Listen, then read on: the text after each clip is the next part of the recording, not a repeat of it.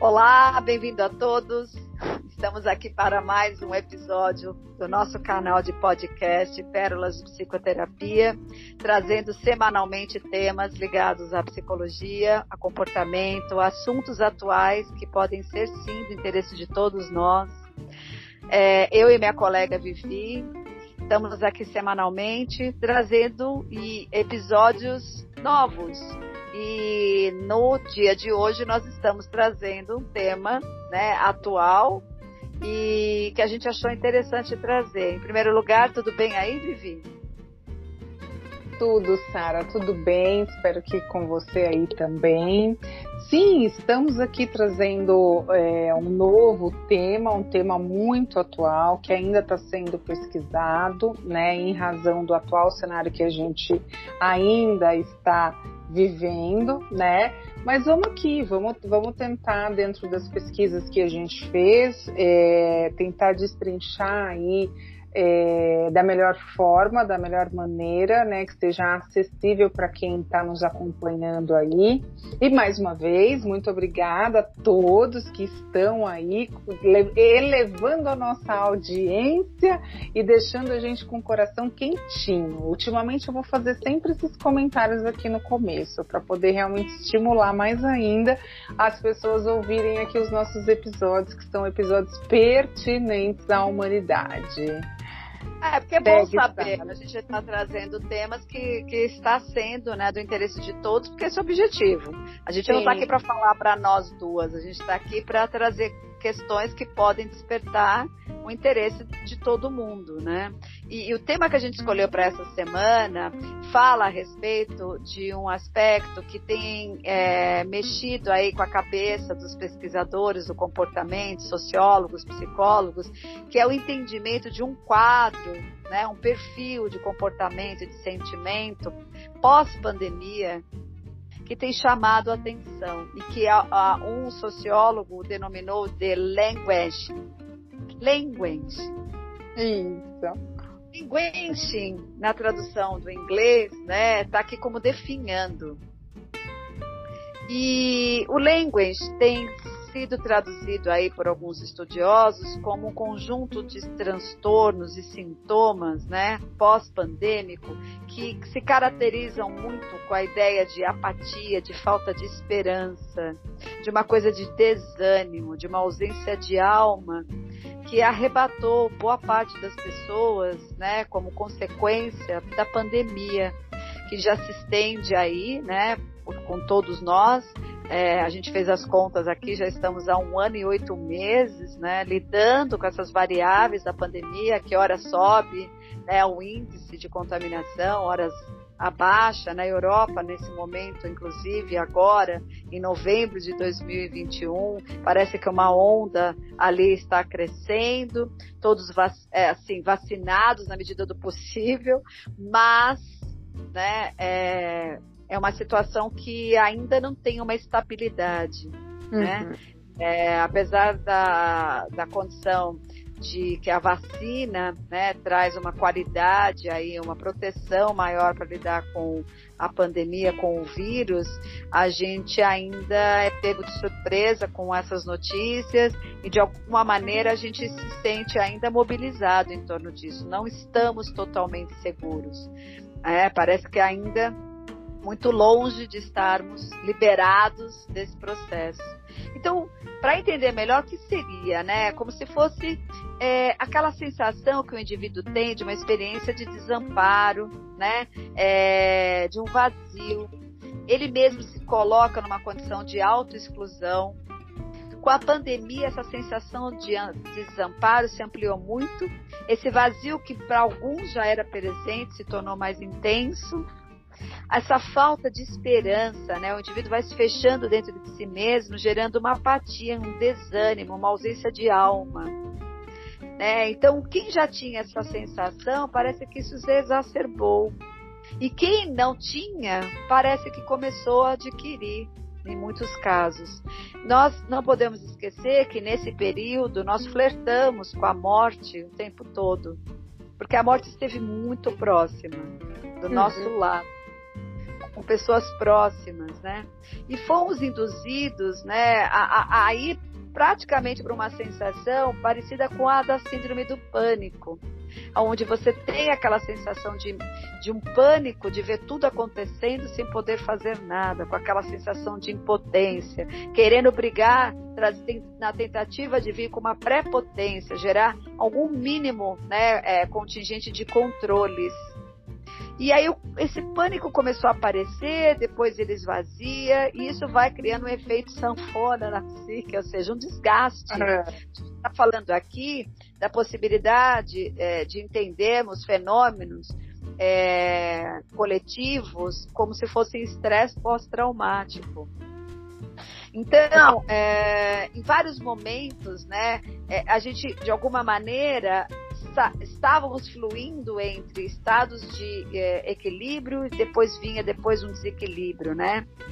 É, essa imunidade psíquica acho que foi bem abalada, né, para todos nós.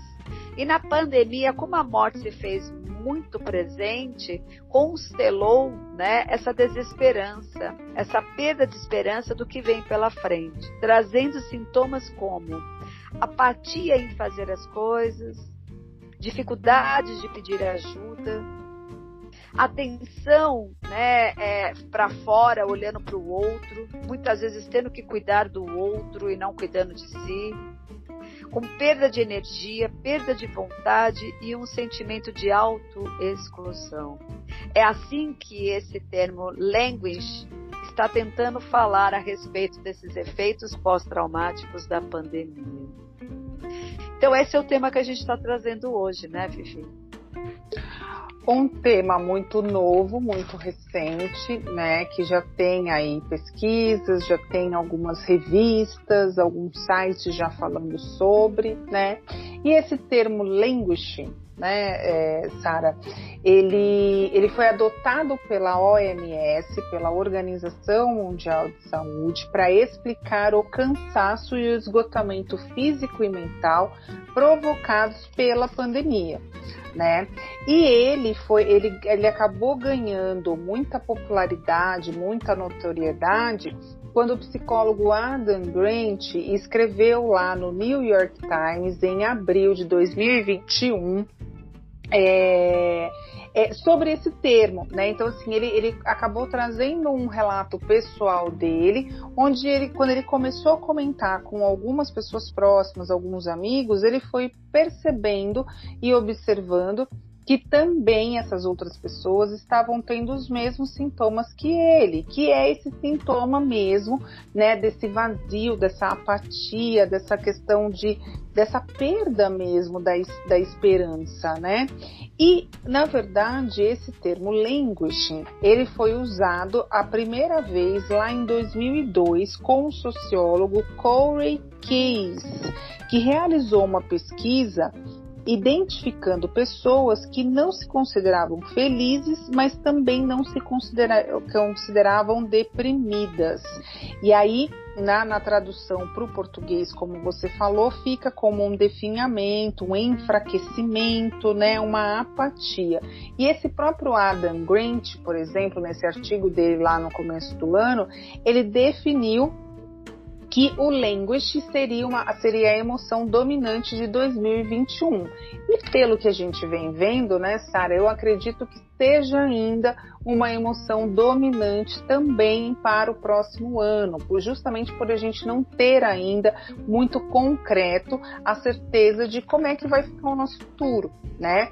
E aqui, por exemplo, você trouxe a questão da morte, né? Os estudos trazem muito isso, né? Que diante desse é, é, dessas questões que, a, que, a, que a, o Covid trouxe, né, entre esses novos elementos desse cenário, o luto ganhou aí um peso maior, né, em razão das, das, de muitas pessoas terem perdido aí os familiares em curto espaço de tempo, mais de um membro na família muitas vezes ao mesmo tempo, né, e sem poder acompanhar no ambiente hospitalar, assim como não poder ter o ritual funerário, muito característico aqui no no Brasil.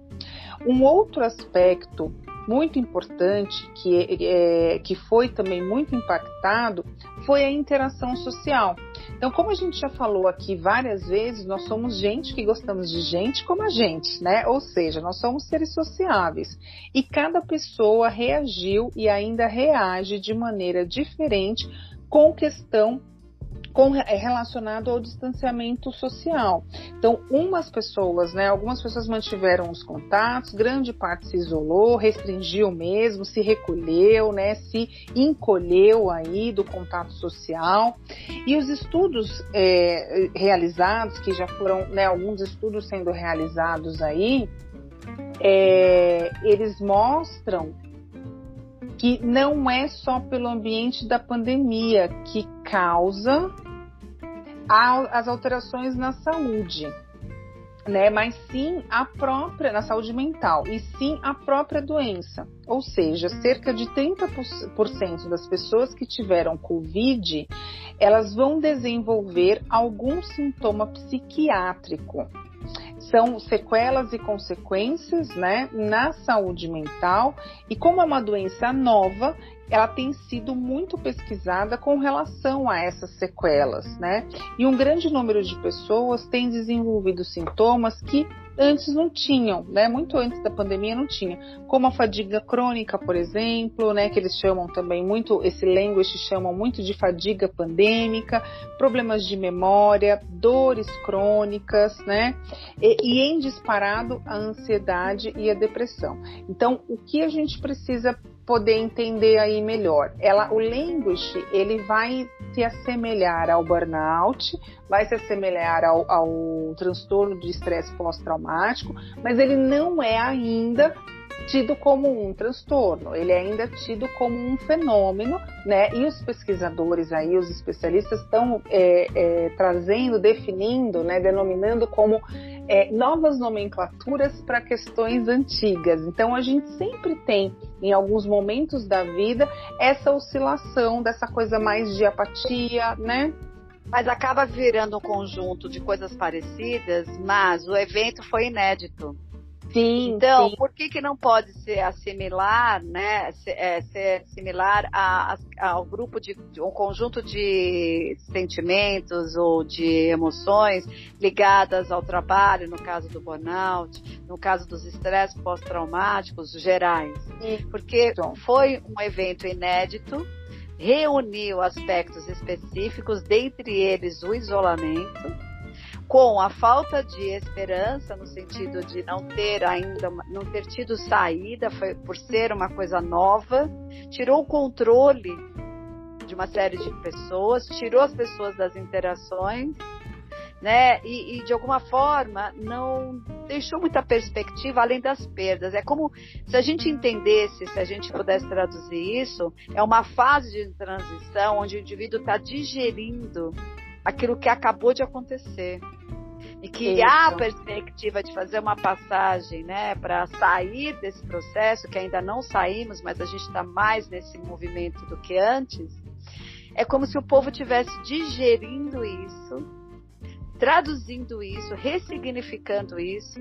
E o que eu posso também falar, que eu falei no grupo de estudos hoje de manhã, eu disse, né, dá uma sensação que o povo está todo enferrujado né, meio que criando, vê se vai chacoalhando e, e, vai se encorajando a voltar a, a, viver uma vida que ele já esqueceu de como era. Então vem um misto também, se a gente puder traduzir aqui, diferente dos caras lá do New York Times, eu, acrescentaria, né, é, uma preguiça, uma coisa, ah, eu tenho que mesmo. As pessoas não querem mais fazer, né, é, é, transitar pelos lugares, elas querem economizar tempo e espaço. Então elas vivem numa economia de movimento, elas vivem numa economia de ação, uma economia de comunicação, que isso vai criando um isolamento é, conceitual e um vazio consequente. Porque o homem foi feito para ter interações, né? Cada um, assim, claro, dentro da sua categoria, mas é, o homem foi feito para interações. E ele parece que está ainda estático, meio catatônico. E dependendo da perda, porque todo mundo teve perdas, mas existem uhum. gradientes de perdas, né? De cada pessoa. E dependendo dos níveis de perdas, talvez ainda há de ter um tempo a ser digerido para o indivíduo ter desejo de se interar socialmente e começar a restabelecer conexões. Então é isso que eu sinto. É como se fosse essa ferrugem. Mas o que é esperado, passado esse processo, aí sim eu acho que a gente vai começar a ver a cara, né, dos processos na saúde mental que vão se constelar, seja a depressão, uhum. seja esses transtornos de ansiedade de uma forma mais acentuada, né? Seja é, uma série de é, transtornos de várias naturezas, que já é dito, pelo que a gente está vendo por aí, né? Que é como se não temos a perspectiva de ter profissionais suficientes para poder dar conta da demanda do que a saúde mental vai ter nos próximos tempos, né? É, há um consenso de que não haverá especialistas suficientes para tratar todas as pessoas com a saúde mental debilitada no futuro próximo. Então a gente mal conhece o que ainda está por vir. Eu acho que esse é o ponto, né, Vivi? Então, e assim, a gente mal conhece o que já tem aqui, né? Porque a gente vê isso, a gente vivencia isso, né, Sara, todos os dias aqui no consultório, né? Quando a gente recebe aqui né, as almas que nos chegam aqui, né, as, as, as, mentes que nos chegam, a gente sente muito isso, de que a, a falta ainda muito essa consciência, esse despertar mesmo de que de quem sou eu realmente na fila do pão, o que, que exatamente eu estou fazendo aqui nesse mundo, por que, que eu acordo às 5 da manhã, por que, que eu estou vivendo isso que eu vivo, por que, que eu dou risada, por que, que eu choro, né? E aí quando a gente é, é, fala sobre uma situação em que nós estamos vivendo há um ano e oito meses, claro que hoje já com algumas flexibilidades, né, mas ainda com alguns impactos, você falou do enferrujado, eu tive recente a oportunidade de poder comemorar os 80 anos mais, porque seria o ano passado e não foi possível por conta da pandemia, de uma grande conhecida, uma grande amiga da família, né? E a gente foi e fomos, né, fomos assim como um grupo de amigos junto com os familiares dela. E aí eu acho que fazia uma hora e meia que eu estava já ali na comemoração e aí eu virei assim pro pessoal que estava, tava até meu pai perto e eu falei assim, nossa, eu tô com vontade de ir embora. Eu acho que eu tô, eu tô é, desacostumada. Foi o efeito colateral da pandemia Exato. com o tempo, né, extenso de isolamento. É Exatamente.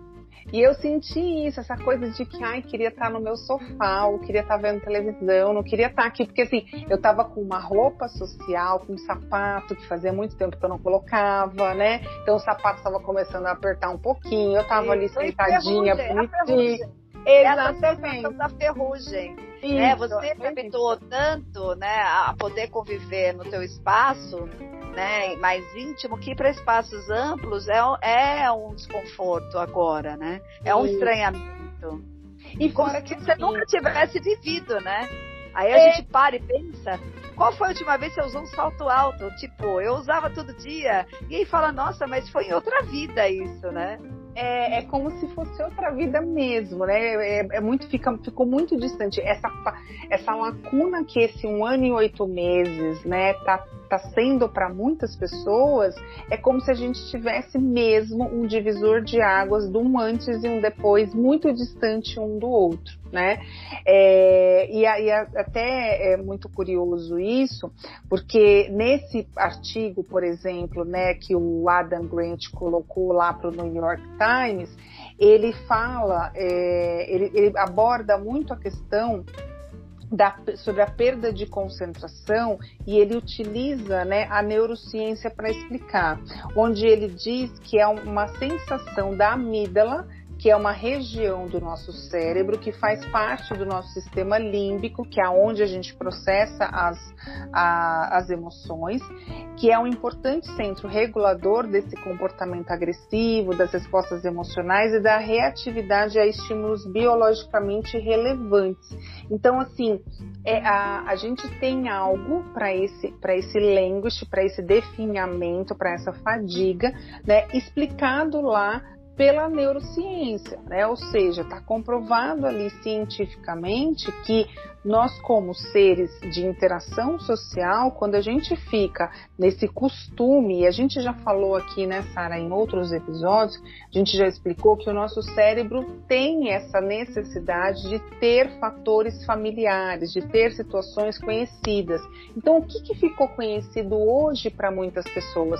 Esse isolamento, o distanciamento, né? Tanto que quando a gente chegou lá no, no espaço, né, um dos filhos da, da, dessa amiga falou assim: Ai, a gente já não sabe nem mais como é que se cumprimenta, né? Se cumprimenta ainda com um soquinho, se cumprimenta ainda com o cotovelo, se já pode abraçar, se fica com a máscara, se não fica com a máscara na hora de cumprimentar. Então, e realmente foi uma sensação assim que você olha e você fala, gente, que bizarro, porque até um ano e meio atrás, dois anos atrás, eu abraçava normalmente as pessoas sem precisar me preocupar com isso. Então, ou seja, a gente vai precisar ter aí também esse cuidado para essa readaptação dessas interações, né? E outra coisa, Sara, que o Grant colocou aí, que tá lá até, gente, na revista Galileu, ele falou sobre um estudo que eles fizeram, é, que chama assim, um ano depois, não, um ano depois não, é um ano depois da pandemia. Né? Então, assim, desde o início da pandemia, a gente já esperava um aumento nos transtornos de humor, por exemplo. E aí, um ano depois, veio a confirmação. E aí, segundo dados né, é, colhidos aí nesse estudo denominado Um Ano de Covid, feito em 30 países e divulgado em abril desse ano, 53%, por exemplo, dos brasileiros observaram mudanças negativas no seu estado emocional. E o país não só ficou em quinto lugar entre os que mais sentiram as consequências, como foi o sétimo onde a população mais notou um agravo no mal-estar desde o começo de 2021.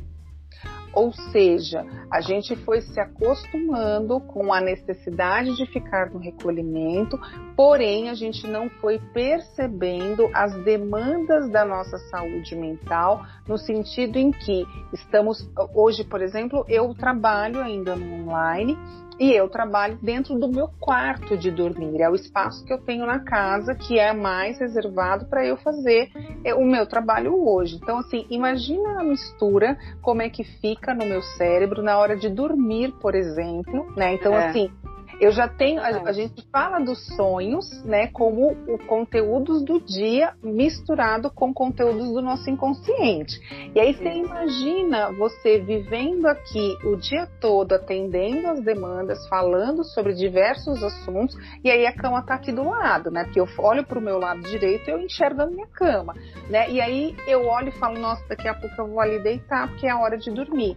E quando eu vou deito, deito e durmo, eu tô trazendo de tá uma certa forma misturado. O Aí meu fica, trabalho. parece que é tudo misturado, é. E na verdade fica tudo in, indiferenciado. Nós tínhamos uma vida diferenciada, compartimentada, Isso. em momentos do dia onde a gente estava dividido em tarefas, em papéis, e hoje os papéis e tarefas ficaram todos diluídos nos mesmos espaços, na mesma rotina. Não tem o fora, tá tudo dentro. E isso que você está dizendo faz todo o sentido. E olha, Diante daquilo que a gente também estudou, é interessante lembrar que as empresas, as escolas e as organizações precisam criar espaços para que o assunto entre em pauta, pois essas questões estão longe de serem apenas individuais. Porque, como numa progressão geométrica, vários sintomas vão começar a pipocar a médio e longo prazo, vai haver um problema de afastamento que gera um custo né, é, dentro das organizações. E no caso, como a questão individual já não vai poder ser atendida, eu acho que já é um, um, alerta de que os grupos precisam começar a se organizar para poder atender essa demanda de massa em grupos né? Por quê? Porque isso é interessante. Você já vê até propagandas na televisão que eu nunca sonhei na vida, desde que eu me formei, né? E quando eu me formei, um cliente chegava lá na década de 90 e dizia: Olha, Só não conta para ninguém. Eu vou deixar meus telefones de contato, mas não liga e diz que você é terapeuta, porque eu gostaria de manter um sigilo, né? Não pega bem na empresa, não pega bem em casa, alguém achar que eu tô fazendo terapia, porque vai achar que eu tô louco.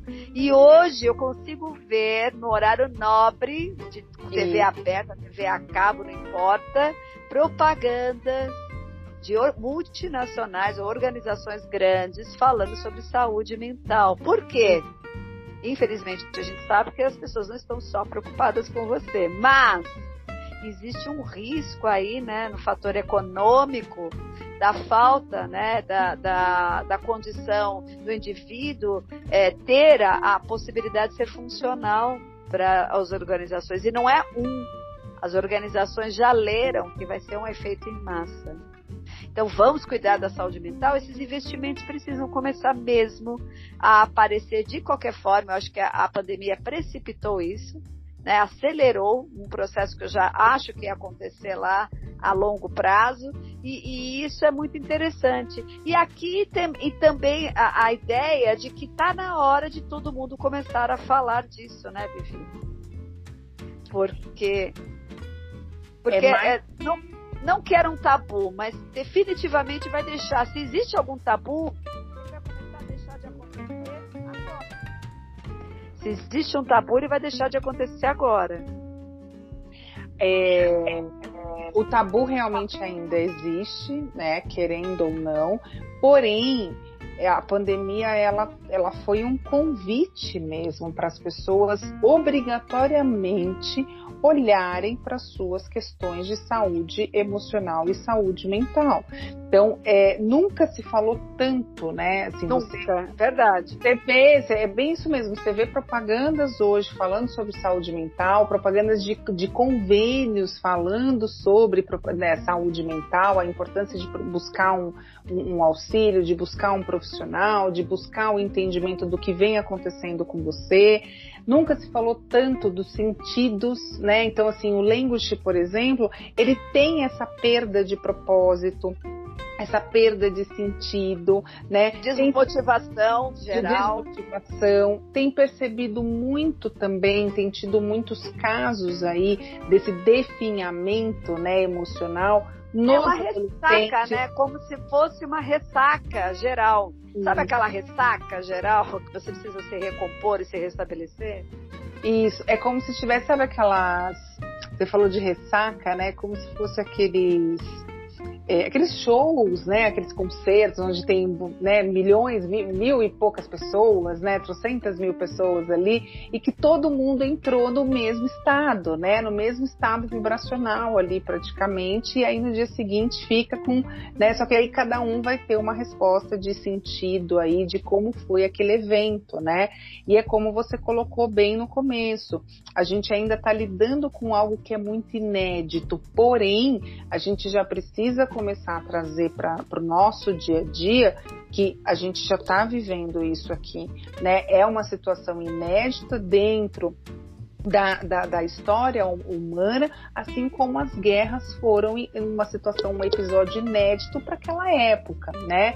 Então, assim, o que que a gente é, pode, pode começar a trazer é para poder entender essa, essa época que nós estamos vivendo, é poder olhar para isso no sentido de que assim a gente já está dentro da bolha, não tem muito para onde correr. Então, para onde que eu vou agora? O que que eu preciso fazer? Você poder é, botar luz e colocar um olhar na sua questão de saúde mental é muito importante. Então, assim, como é que é, você isso... pode isso já vem sendo alertado, né? Antes, eu acho que a pandemia de novo foi um fator muito forte de aceleração daquilo que já estava predisposto e precisava Sim. ganhar luz, né?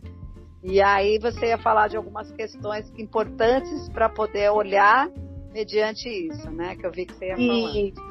É, na verdade, assim, já ia até é, adiantar aqui um pouco, né? De, de você tem aí também, então vai ser um complemento, né? Aí das nossas partes, mas poder começar, é, é como é que você identifica os sinais, né? De que a sua saúde mental não, não está bem, né? Isso é um ponto fundamental para gente nesse momento. Então, assim, alguns aspectos que a gente pode considerar: a perda de prazer em atividades que você gosta, alterações no sono, no apetite, no humor e a grande dificuldade de foco e concentração. Então, era o que o, Grant estava explicando lá, né, nesse, nesse artigo que ele colocou, quando ele traz a neurociência, a explicação lá da amígdala, né, o comprometimento aí dessa área.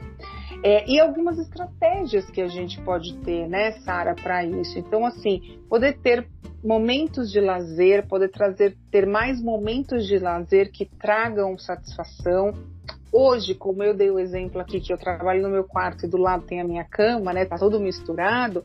A gente misturou muito essa questão do profissional com o, o, o pessoal. pessoal a gente acha que pelo fato de a gente estar o dia inteiro em casa, a gente já está num modo meio que lazer, porque ah, é a qualquer momento, e não é bem assim. Tem pessoas que estão realmente trabalhando das nove às nove, sem pausas praticamente. Vai fazer o lanche na hora do almoço, não almoça direito, né? Então, assim, essa mistura também trouxe essa distorção de que eu podia realmente fazer essa misturinha, né? Então a gente vai para o excesso de novo. Então, poder cuidar né, do, de, de, é, desse desses momentos de pausa é muito importante, né? Cuidar e observar sobre o consumo de álcool, o, o, consumo de tabaco ou de outras drogas, né? Que isso aumentou também, a gente até falou sobre isso em, em outros episódios, né, Sara? A maneira como, é, como a gente lida com as cobranças digitais, então, ou seja, a gente começar a diminuir o impacto dessas cobranças. Eu tenho que responder o e-mail do fulano, eu tenho que responder a mensagem do ciclano, não, eu tenho que eu tenho que fazer isso, eu tenho que já montar o material. Não, será que eu tenho mesmo que fazer todas essas coisas? Quem é que está me cobrando desse jeito? Às vezes não é só a empresa, né, Sara? Às vezes não é só o trabalho que está cobrando. Eu já entrei nesse modo de cobrança. É, poder separar o lazer do trabalho, né? Como eu falei agora há pouco, não ficando online o tempo todo. A gente se acostumou a ficar nesse online, porque é a janela que a gente teve para o mundo. Eu não podia sair aonde eu ficava nas mídias, aonde eu ficava nos dispositivos eletrônicos, né? Eu ficava nos filmes, nas séries, né? Ficava claro. nas redes sociais. É, poder Preenchendo o tempo, né? Preenchendo tempo, porque o que, que, eu vou fazer? Eu não posso ir para fora, eu não posso ter as, a, os recortes do meu dia, né? Eu não posso me estressar com o trânsito mais, eu não posso olhar a rua, eu não posso ter a interação na hora do almoço com o meu grupo social do trabalho, né? Então, como é que eu vou preenchendo isso? Poder cuidar do sono, né? Preparando aí sempre melhor é, o ambiente, poder deixar o mais escurinho possível para poder produzir melhor a nossa melatonina, né? Que é esse hormônio aí muito específico para a qualidade do sono. Então, muitas pessoas tiveram uma dificuldade aí no começo e acabaram trocando a noite pelo a, a, o dia pela noite, né? É, acabaram dormindo pouco, ou dormindo muito mais, ou dormindo em, em, momentos do dia que, nossa, dentro do trabalho, por exemplo, nunca ia dormir, né? É, e se estimular a realizar pequenas e significativas metas que não é, que vão é, elevar o nível de satisfação e realização em curto espaço de tempo. Então, por exemplo, poder instituir metas semanais, metas diárias, mas pequenas metas que sejam significativas para nós, né? Que, que traga uma sensação de satisfação e uma sensação de que, opa, estou voltando a viver, né? Dentro de uma rotina mais saudável, não é nem numa rotina norma, normalizada ou voltar ao normal, porque, né, Sara? Será que a gente vai voltar né, de fato para o ponto inicial de onde nós paramos quando tudo isso aqui aconteceu? Eu acredito que não, né? Então, Vivi, respondendo a sua pergunta, acho que voltar do ponto da onde a gente parou, a gente nunca volta, né? Aliás, em experiência nenhuma na vida a gente consegue fazer tal feito. É, as coisas passam, as coisas acontecem, e eu acho que é, as pessoas têm como unânime e acham que é claro que elas não voltam mais né, a ser como elas eram antes da pandemia. E acho que a gente tem isso já bem claro. E eu concordo com você que existem é, pontos de observação importantes para ajudar as pessoas a se localizarem nos seus estados emocionais nesse momento de transição aonde a gente tenta retomar a vida ainda com muitas inseguranças e muitas incertezas. Eu também uh, andei olhando aqui e estudando um pouquinho sobre os comportamentos e percebi também que é unânime entre os estudiosos algumas dicas no sentido de questões que o indivíduo pode despertar para poder se trabalhar e fazer desse atravessamento o atravessamento com mais qualidade possível, né? Uma delas é a questão da presença, estar presente, viver o momento presente. Como nós acabamos de passar por uma situação que provou que não temos nada nas nossas mãos enquanto controle, enquanto uh, certezas, é, viver nesse embaraço de não sabemos o que temos que programar, se podemos programar, né? Veja, até minha filhada, né, que vai se casar, já fez pedido para eu fazer um bloqueio aí de agenda, que hoje eles chamam, né, como se fosse um, um, uma ideia de bloquear aquela data. E ela disse, olha, mas eu estou insegura, eles me chamam de Madi. Ah, eu tô tão insegura, Amadi, porque eu programei, né, a cerimônia do meu casamento agora em abril de 2022 e não sei se vai ser possível nos reunir. Olha a situação. Né, eu voltei na minha história e falei, bom, quando eu me casei, nem passava pela minha cabeça que essa data poderia ser adiada, podia ser adiada por todos os motivos, como a vida é muito dinâmica, mas já estar nessa condição de tanta insegurança, de não saber se pode promover, né, se pode efetivar o, a, a, o, casamento, que é um momento muito importante, uma, um rito de passagem tão forte, e essa insegurança veio.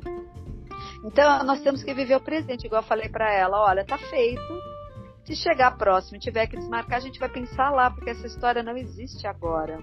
O que existe agora é esse, esse, é, esse pré-convite, porque veio como se fosse um pré-convite, aqui agora. Eu estou com o seu convite. Para todos os efeitos, eu já sei que eu vou bloquear isso na minha agenda, mas vamos deixar para pensar nisso quando chegar. Se tiver que chegar, existem saídas, e você já sabe disso. Né? Desapegue porque se você se apegar à ideia de que só pode ser em abril e nada mais, você vai sofrer muito até lá. Outro dado que eu estava pensando é nessa coisa do permita-se ficar encantado novamente. É a grande ideia de saia da caixa. Para poder contemplar os detalhes, né, de novo da vida né, ser um buscador do belo, fazer disso né, um, uma busca mesmo do que há de belo e do que há de verdadeiro, se religar com a arte. A arte tem um poder mais é, é, é, engrandecedor e, e, vitalizante que muitas pessoas comuns não imaginam. Mas que arte é essa? A beleza de tudo que você puder encontrar na arte, das pinturas, das exposições, dos espetáculos, das peças teatrais, dos bons livros, é, de dança, da natureza, estar ao ar livre. Volte-se a surpreender-se como você se surpreendia quando era criança. Um outro aspecto que eu achei interessante destacar é essa questão do pratique a generosidade consigo mesmo.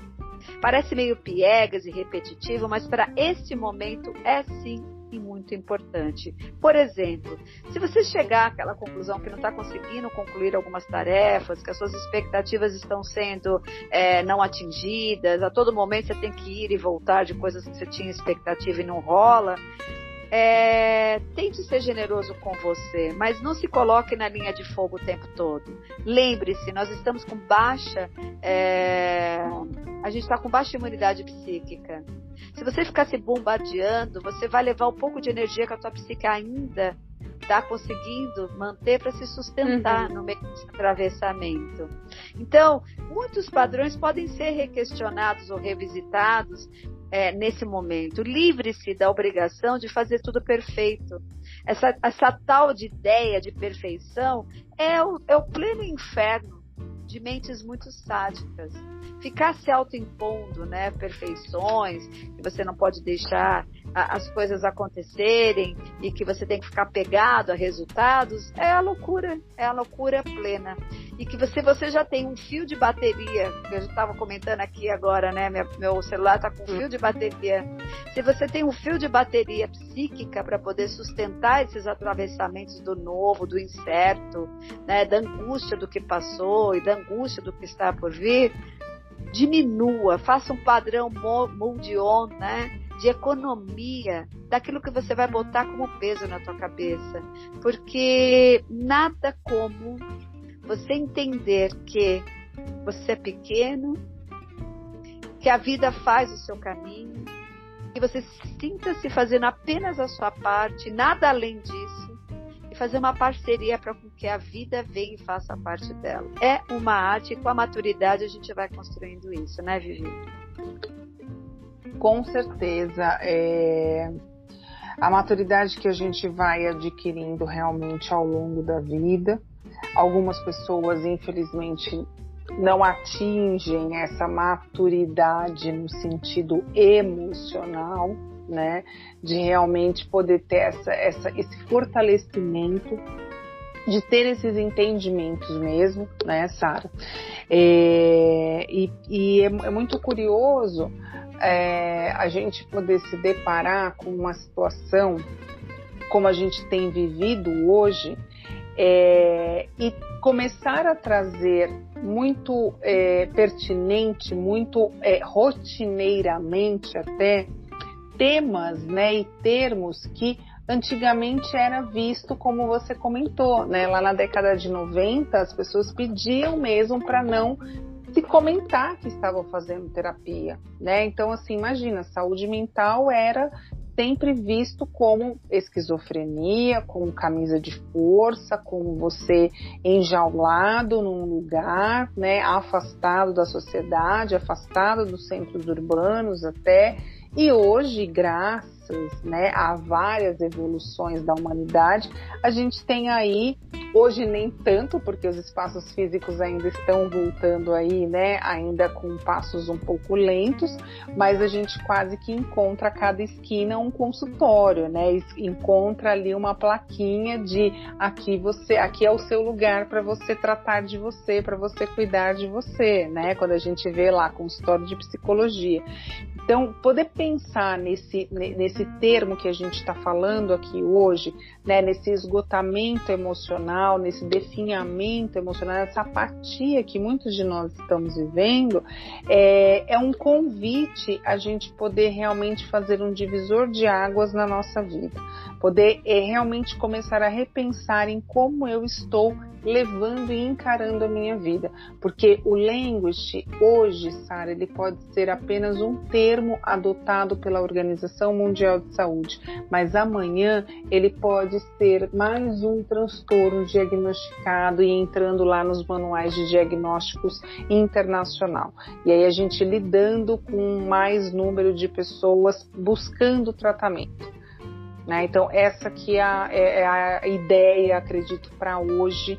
Né? acredito que seja mais um tema, né, Sara, por ser recente aí, da gente fazer um episódio, parte 2, né, sobre isso, de, de a gente poder é, é, destrinchar um pouco mais, trazer mais novas informações conforme ele vai sendo pesquisado. É, mais um termo mesmo, mas o mais importante, né? Seja humilde o suficiente para perceber se você é, vai passando por processos onde você não consegue reagir, é humilde o suficiente para pedir ajuda, né? Porque quanto uhum. antes você tocar em qualquer questão parecida com essas que a gente trouxe e que são naturais vindos de um processo tão agressivo que foi esse que nós vivemos, é, o quanto antes você mexer nisso é melhor. Porque se o tempo passa e isso vai se constelando, é muito mais difícil de mexer em qualquer questão afetiva, emocional, quando o tempo passa. É, o quanto antes você puder olhar para isso, é o quanto antes você tem a possibilidade de recuperação. Essas são as nossas palavras, então, né, Vivi? A gente tem que encerrar mesmo. É, a gente já ultrapassou do tempo esperado e a gente retoma até para trazer mais novidades em relação a esses estudos, né, é, no momento oportuno para falar melhor sobre isso. Observem-se e tenham uma boa semana. Meu beijo a todos. Beijos, boa semana e até.